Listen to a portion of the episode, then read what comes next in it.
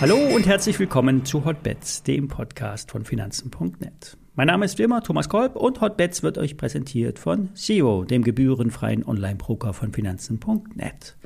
Alle nachfolgenden Informationen stellen keine Aufforderung zum Kauf oder Verkauf der betreffenden Werte dar. Bei den besprochenen Wertpapieren handelt es sich um sehr volatile Anlagemöglichkeiten mit hohem Risiko. Dies ist keine Anlageberatung und ihr handelt auf eigenes Risiko.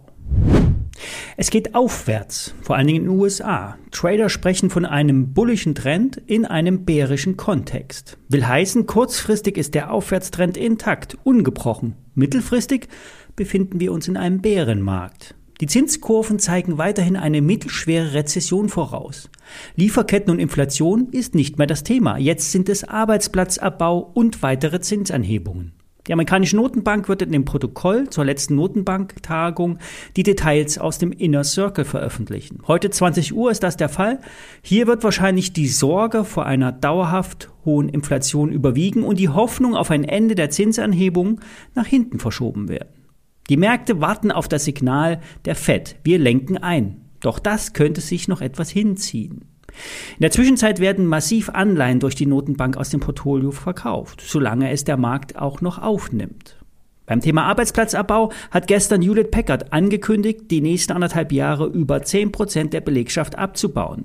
Damit zieht HP den anderen Tech-Firmen gleich. Es werden querbeet Stellen abgebaut. Die Firmen versuchen sich zu verschlanken, Overhead abzubauen und effektiver zu werden.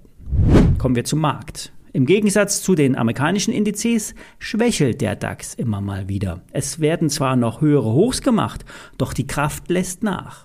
Bleiben wir unter 14.4, geht es wahrscheinlich an den Sell-Tracker bei 14.3. Eine anschließende Korrektur bis 13.8 wäre dann durchaus normal.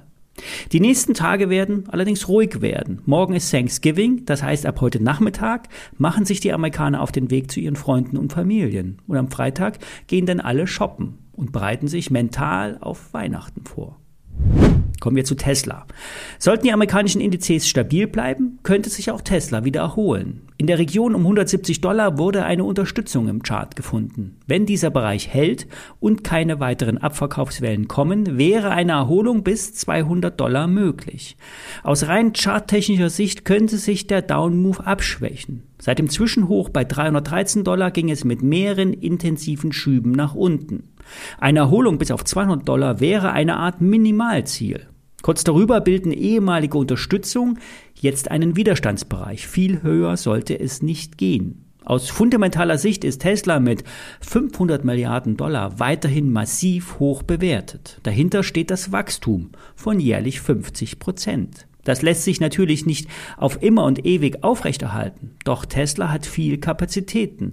Die Fabrik in Shanghai gleicht derzeit noch die Rückstände in Berlin aus. Per Autoschiff werden die nächsten Wochen 20.000 Fahrzeuge von Asien nach Europa gebracht. Wie bereits in den letzten Zahlen abzulesen war, wurde nämlich im Shanghai mehr produziert als ausgeliefert. Tesla will zeitnah auf eine Auslieferungsfrist von sieben Tagen kommen. Man mag ma äh, halten, was man, äh, man mag, von Elon Musk halten, was man mag. Er hat es mehrfach geschafft, alte Denkmuster zu überwinden. Und wenn es nun gelingt, das Totaldesaster Twitter in den Griff zu bekommen, könnte das auch positiv auf Tesla abstrahlen. Wir hatten allerdings neue Tiefs in der Tesla-Aktie gemacht, sind 150 und 125 Dollar die nächsten Ziele. Blicken wir nun auf die laufenden Trades. Ich habe gestern bei 150 Dollar einen Short auf die Apple gestartet. Das Papier hat einen Hebel von 7 und ist sehr spekulativ. Über 157 Dollar in der Aktie muss der Trade aufgelöst werden. Fallen wir unter die 147 Dollar, könnte stärkerer Druck aufkommen, bis in den Bereich um 135 Dollar in der Apple-Aktie. Dort hat sich ein Dreifachboden gebildet. Schlechte Nachrichten kamen auch heute aus China. So sollen die Corona-Restriktionen in den Fabriken wieder hochgefahren werden. Dagegen wehren sich aber die Arbeiter.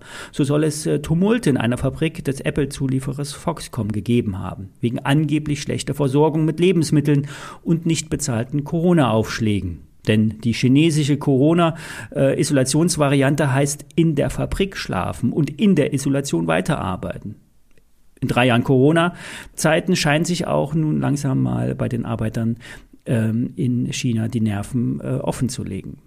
Bleiben wir bei dem Trade. Sollte der bullische Trend in der ähm, Apple-Aktie abbrechen, werde ich den Trade aber gar nicht so lange halten. Jeder muss immer für sich selbst festlegen, wann es genug ist und Gewinne selbstständig mitnehmen. Alternativ kann man natürlich auch nach dem Anlaufen des Trades den Stopp auf Einstand legen und den dann weiterlaufen lassen. Es hat sich allerdings gezeigt, dass die Märkte und damit die Aktien in letzter Zeit wilde Haken schlagen und realisierte Gewinne sind meiner Meinung nach mehr wert als langfristige Chancen. Das war's für heute. Ich melde mich morgen wieder, auch wenn die amerikanischen Märkte geschlossen sind. Viele Grüße und bis morgen.